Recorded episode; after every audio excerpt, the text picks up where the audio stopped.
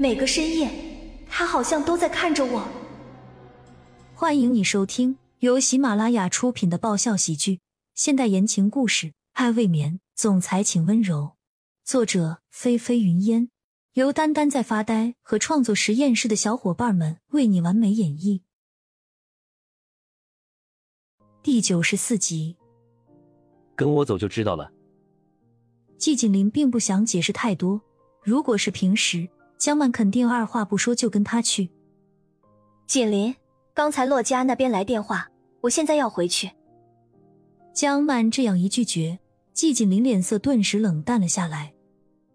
等会儿再回去。他态度很坚决，江曼一时之间有些犹豫。耽误不了多少时间的，就是带你去眼熟一下，曼曼，这对你以后会有好处的。季锦林话都说到这份上了，江曼想了想，就同意了。他打电话回洛家去，本来想说一下等下再回去，可是没人接。而这时候，季锦林拉着他就上车了，连再度犹豫的机会都不给他。江曼有些无奈，但是也没办法。季锦林开车不算快，大约二十分钟左右，他们来到了一处度假别墅。这里风景很好。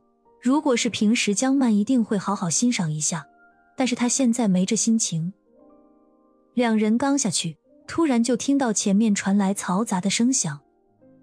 江曼正疑惑不解的抬眸望去，突然砰砰砰的几阵响声让两人同时一震，突然有了很不好的预感。季景林顿时警惕的看着前方，下意识的把江曼护在身后。发，江曼的话刚刚问出口。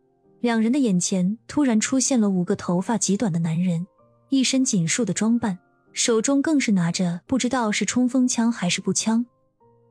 江曼更是浑身一僵，脸色有些难看起来。季锦林震惊之余，倒也双手缓缓的握紧，动作快速的拉着江曼的手，就想上车离开。警告你们，千万不要轻举妄动，这里已经被我们控制了。如果不想死。最好慢慢的举起双手靠过来。前方的五个男人小心翼翼的缓缓靠近江曼两人，其中一个男人更是高声喊着。眼见已经失去了离开的机会，季锦林皱起了眉头，不得不护着江曼转过身来。曼曼，没事的，有我在。季锦林小声的安慰着，也许他也想尽量让自己的声音像平时一样温柔。可是他的声音此刻却充满了紧绷和警惕。江曼没说话，心里却是有些感激的。江曼一边靠近，脑子里一边想着到底发生了什么事。看眼前这几个男人的装扮，一点也不简单，而且他们如此的肆无忌惮，看来还有不知道有多少个他们。走。江曼两人被枪指着，走到了男人们的跟前。顿时，三个男人上前用枪抵住了他们两个的脑袋，迫使他们朝酒店的大厅走去。越接近大厅，江曼心里已经不能用震惊形容了。看来他们真的是运气不好，遇上了不得了的事了。一路走来，只要指走廊和房间门口，就一定有。手里抱着枪，一身像是玩反恐游戏的游戏人物一样的装扮，而手上更是没人都是一把枪。走。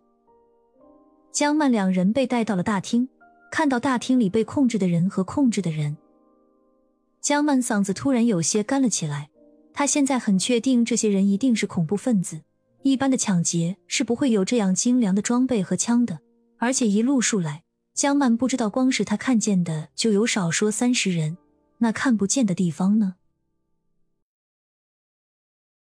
本集完，欢迎订阅本专辑，爱未眠。总裁，请温柔。更多精彩内容，请关注“丹丹在发呆”。